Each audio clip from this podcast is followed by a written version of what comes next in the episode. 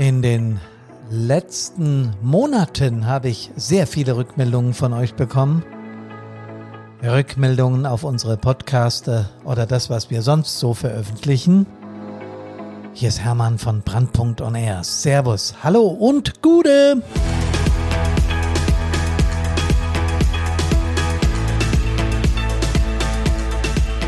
Der Podcast Nummer 119 von Brandpunkt on Air soll Stärke in Feuerwehren. Realistisch oder Wunschdenken? Und wenn ich sage, dass ich sehr viele Rückmeldungen in diese Richtung bekommen habe, dann geht es natürlich um unser Personal in freiwilligen Feuerwehren.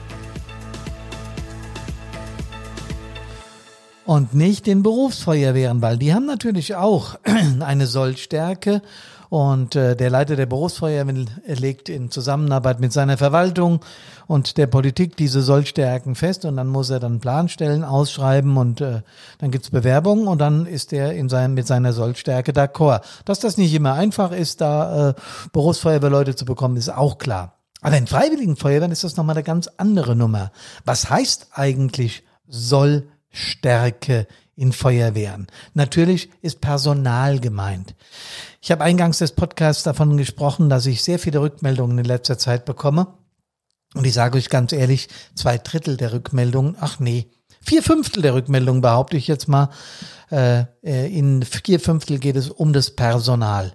Und auch jetzt egal, ob da jetzt ein Konflikt zwischen Generationen oder zwischen Wehrführungen oder zwischen dem Leiter der Feuerwehr und der Politik. Also es geht eigentlich immer darum, ähm, unsere Ressource Personal, das wertvollste und wichtigste, was wir in Freiwilligen Feuerwehr haben, Feuerwehren haben, äh, um die zu optimieren. So möchte ich es mal ausdrücken.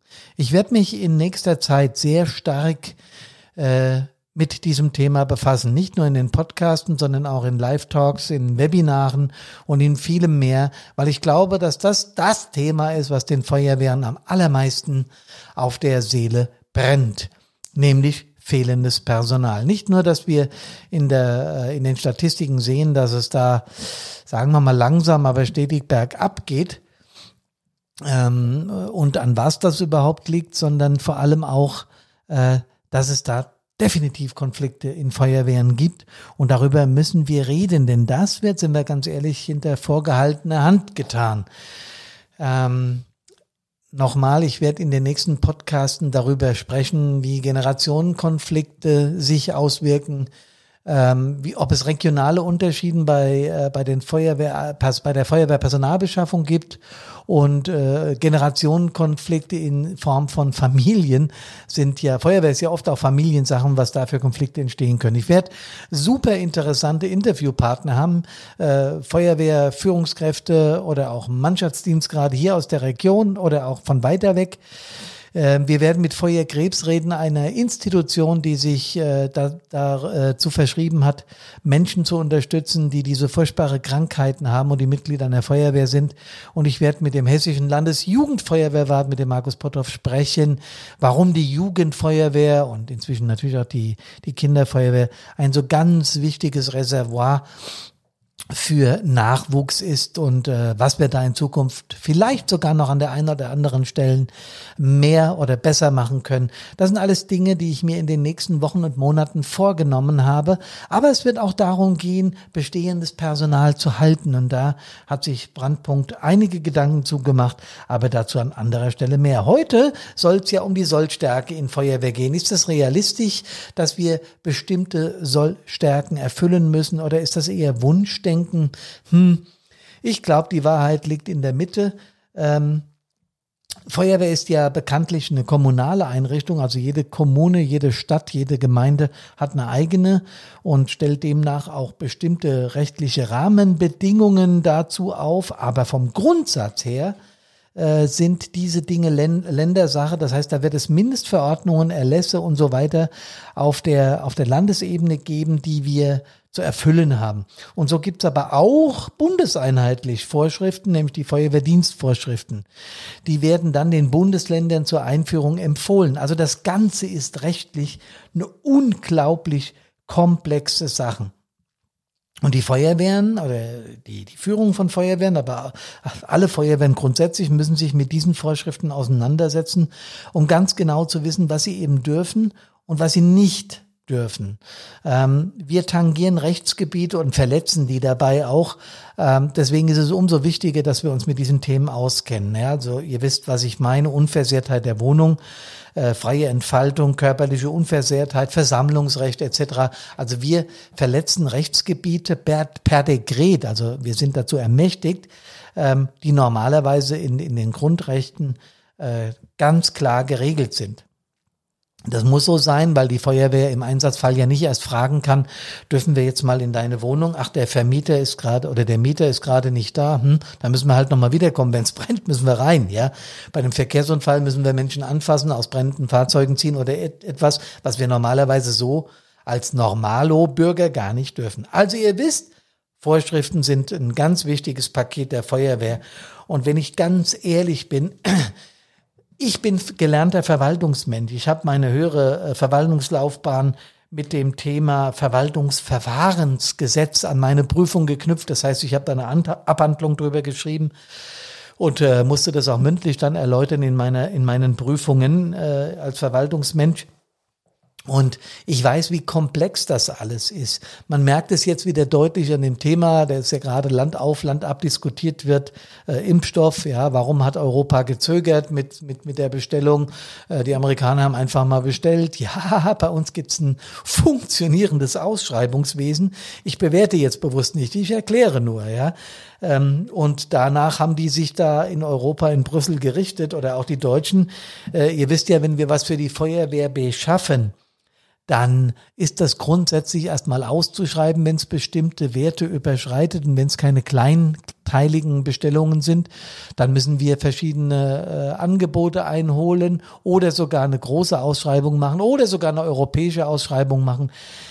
Wer das, im Fahrzeugbereich Bereich ist das meistens so, weil diese Kisten halt viel zu teuer sind, Wer das mal hinter sich hat, der weiß ganz genau, von was ich spreche, wie komplex und wie umfangreich sowas ist. Und da muss man die Birne zusammenhalten. Äh, wenn man gegen diese Dinge verstößt, kann man sehr schnell belangt werden und dann zum Schluss auch persönlich. Und das ist ja was, was wir unbedingt vermeiden wollen. Also, Zurück zur Sollstärke in Feuerwehren.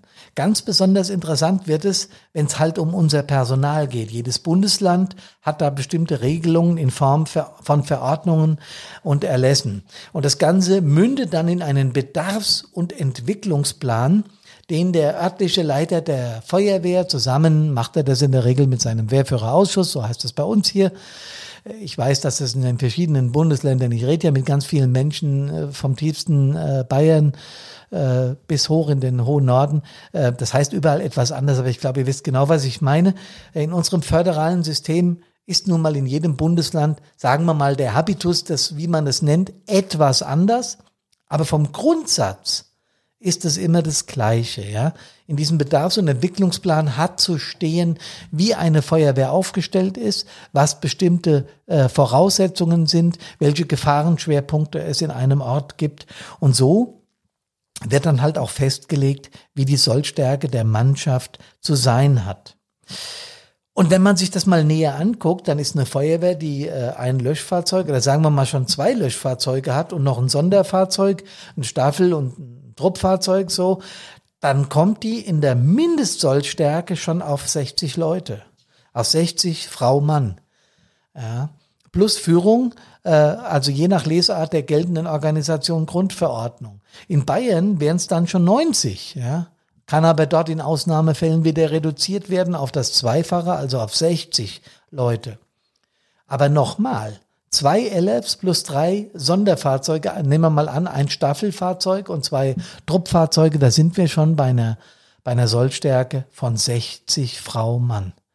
Und das ist eine ganze Menge. Was machen die Feuerwehren, die an die Grenze so einer Mindestverordnung kommen? Was, was macht ihr, wenn ihr merkt, oh, jetzt wird's aber eng, wenn ich mir mein Dienstbuch angucke, also wenn ich das jetzt wieder in die Organisationsverordnungen reinpresse, ein Feuerwehrfrau, ein Feuerwehrmann muss im Jahr Dienststunden leisten, er muss die und die äh, äh, Dienstbesuche erledigt haben, sonst fällt er aus meiner Statistik raus. Und schon kommt der Leiter der Feuerwehr oder der Wehrführer oder je nachdem, äh, ähm, der, der Wehrführerausschuss, der Ausschuss einer Feuerwehr ins Zweifeln, wenn er sich sein Personal anguckt und die Personalstatistik betrachtet und überlegt, wie kann er die Organisationsverordnung, der er sie ja unterliegt, nun denn erfüllen? Weil sind wir ganz ehrlich, in unserer modernen Zeit, in dieser Hektik, die wir erleben, jetzt mal ganz abgesehen von der Corona-Pandemie, um die kümmere ich mich gerade überhaupt nicht. Mir geht's auch zu, mir ging's auch schon zu meiner Zeit so als Leiter einer Feuerwehr, dass ich geguckt habe, oh, oh, oh, oh, oh, da oben haben wir so und so viel Fahrzeuge in dem Stadtteil, ja, oder da unten. Und äh, so und so viele Leute müssten es eigentlich sein und im Dienstbuch stehen aber so und so viel bei, äh, durchschnittlich äh, bei einem Übungsbesuch. Wie gehst du damit um? Naja, es gibt nur äh, Tage, wo ich gedacht habe, ach komm, das handhaben wir ein bisschen großzügig, wenn einer mal bei ein paar Diensten gefehlt hat. Na ja, dann regeln wir das schon. Diese Meinung hat sich bei mir grundsätzlich verändert, als ich einen schlimmen, tragischen Unfall in meiner Feuerwehr hatte und dann die Staatsanwaltschaft gesagt hat, naja, wir müssen das jetzt schon auch mal überprüfen, was da gelaufen ist, zeigt uns mal eure Dienstbücher, zeigt uns mal das, zeigt uns mal das und das. Ich bin gelernter Verwaltungsmensch. Ich sage es nochmal, nicht weil ich damit angeben will, sondern einfach nur, weil ich erklären will, dass ich Verwaltung einigermaßen gut kann. Und dann haben wir das alles vorgelegt und äh, ja, das wurde alles positiv beschieden, also es war alles in Ordnung. Aber du kommst manchmal, wenn du deine Sollstärke in deiner Feuerwehr betrachtest, schon, sagen wir mal, an den Rand dessen, äh, wo es eng werden könnte. Und was tust du denn dann? Ignorieren? Die Organisationsverordnung einfach großzügig auslegen? Zwei Fahrzeuge, die eigentlich nie zusammen ausrücken, werden dann nur als eines gezählt oder wie machen wir das? Die Personalstatistik großzügig handhaben, Dienstbesuche, Lehrgänge etc. Na ja, äh, der war jetzt bei fünf äh, äh, Übungen zu wenig da, aber komm, halb so wild. Was machst du? Du kommst in einen Gewissenskonflikt. Gerade als Feuerwehrchef bist du dann in einem ehrenamtlichen Bereich, bist du so weit, dass du überlegst, was mache ich denn jetzt? Red ich mal mit den Kameraden, die äh, da paar Dienste zu wenig haben. Klar, das macht man sowieso, ja. Das gehört zu einem vernünftigen Personalkonzept in Feuerwehren sowieso dazu, dass man Menschen, die nicht mehr regelmäßig kommen, anspricht und sagt, pass mal auf, wenn du Einsätze fahren willst, musst du bestimmte Dinge tun. Und jeder Außenstehende wird jetzt sagen, ja, du gibt's ja Vorschriften und die sind nicht korrekt eingehalten, also musst du darauf reagieren. Ja, klar. Aber willst du denn als Feuerwehrchef, als, sagen wir mal, Versager dastehen oder willst du von deinen Vorgängerkameraden hören, naja, bei uns war das kein Problem, wir hatten immer genug Leute. Und so spüre ich in vielen Gesprächen mit Kameradinnen und Kameraden, die sagen wir mal eine Führungsverantwortung haben, und das geht schon ab Gruppenführer los, Leute, ja, da machen wir uns nichts vor. Die denken in ihren Ausschüssen da genauso mit. Und es werden ja nicht umsonst Land auf und Land ab Personalprogramme aufgelegt mit Öffentlichkeitsarbeit und Social Media und wir werben für unseren Laden. Das tun wir ja nicht, weil wir einen Aufnahmestopp haben und zu viel Kameradinnen und Kameraden haben. Es gibt auch hier noch freiwillige Feuerwehren, wo das der Fall ist. Nicht, dass wir uns falsch verstehen. Ich glaube aber, dass in der überwiegenden Mehrzahl der Feuerwehren eben genau diese Personalprobleme, also das Erfüllen der Sollstärken besteht. So, was also machen? Kopf hinhalten? Aus meiner Sicht gibt es nur eine einzige Lösung dieser Frage. Es gibt mehrere Lösungen, aber die für mich richtige ist Transparenz herstellen. Feuerwehr ist ein gesamtgesellschaftliches Thema und nicht das Thema von wenigen Ehrenamtlichen, die sich bereit erklären, in ihrer Freizeit die Rübe hinzuhalten, äh, einen gefährlichen Job zu machen, der vielleicht auch noch gesundheitliche Auswirkungen hat und dann noch den Kopf hinhalten, wenn wir nicht genug sind. Nie. Aus meiner Sicht muss da Transparenz rein. Und zwar ordentlich. Wir haben hier einen Gemeindevorstand oder einen Magistrat. Wir haben hier eine Stadtverordnetenversammlung oder eine Gemeindevertretung, je nachdem, wie es bei euch im Bundesland heißt, völlig wurscht. Also politisch, äh, politisch Verantwortliche und Verwaltungsverantwortlichen. Und nun wollen wir unsere Verantwortung nicht abschieben und sagen, naja, das ist euer Problem. Ihr müsst eine Feuerwehr unterhalten. Wenn wir nicht genug sind, seht zu, wo ihr sie herbekommt. Nein, so leicht machen wir es uns dann nicht. Trotzdem ist meine Empfehlung an dieser Stelle sofort, aber auch sofort, wenn wir in, im Rahmen der Sollstärke nach Organisationsverordnung äh, in Verzug kommen, also zu wenig Mitglieder haben oder sagen wir mal Mitglieder haben, die diese äh, Standards nicht mehr erfüllen können und somit auch nicht mehr einsatztauglich sind, ähm, an die höhere Ebene zu gehen und sagen, hier, liebe Verwaltung, liebe Politik, wir haben Personalprobleme, lasst uns zusammensitzen und lasst uns darüber reden, was zu tun ist. Natürlich werden die sagen, ja, was gibt es denn für Erfahrungen? Was könnte man denn tun? Und natürlich wissen wir auch eine ganze Menge, ja. Hauptberufliche Kräfte, klar. Das ist das, wo ganz viel, immer ganz laut geschrien wird. Nein, da stellen wir ein paar hauptberufliche Kräfte ein. Ihr wisst genau, dass ein Feuerwehrmann, wenn er hauptamtlich ist, oder eine Feuerwehrfrau äh, ab 50.000 aufwärts kostet. Ich meine jetzt insgesamt Arbeitgeberkosten, ja äh, je nachdem, wo die da eingruppiert sind oder nicht, ob sie als Arbeiter oder Angestellte geführt werden. Das ist äh, von Kommune zu Kommune wieder völlig unterschiedlich, aber es kostet eben eine Menge Geld. So. Das ist eine Lösung für größere Feuerwehren, wo viel zu tun ist, wo die Ehrenamtlichen sagen, also Leute, wir waschen und prüfen jetzt nicht noch jedes Wochenende Schläuche und äh, checken Atemschutzgeräte und äh, sehen zu, dass wir noch den Einkauf organisieren für die Stadtverwaltung. Das funktioniert nicht, ja. Kann ich absolut nachvollziehen und dafür sind hauptamtliche Kräfte gut. Und wir hatten hier in meiner Stadt, ich war ja Chef der hauptamtlichen Kräfte, wir hatten vier am Anfang später fünf. Äh, das ist auch völlig in Ordnung so. Und das soll auch in jeder Kommune so sein. Aber wir können den ehrenamtlichen Teil, das, äh, das Ausrücken, nicht mit hauptberuflichen Kräften kompensieren. Wir können weitere intelligente Lösungen finden, wie Bauhofmitarbeiter für den Feuerwehrdienst zu begeistern. Ich sage nicht zu verpflichten, weil da kommen wir in Richtung Pflichtfeuerwehr. Ein Thema, werde ich an gegebener Stelle nochmal drüber berichten. Es gibt inzwischen Feuerwehren in diesem Land und es sind nicht zu wenige, die definitiv eine Pflichtfeuerwehr haben. Ja?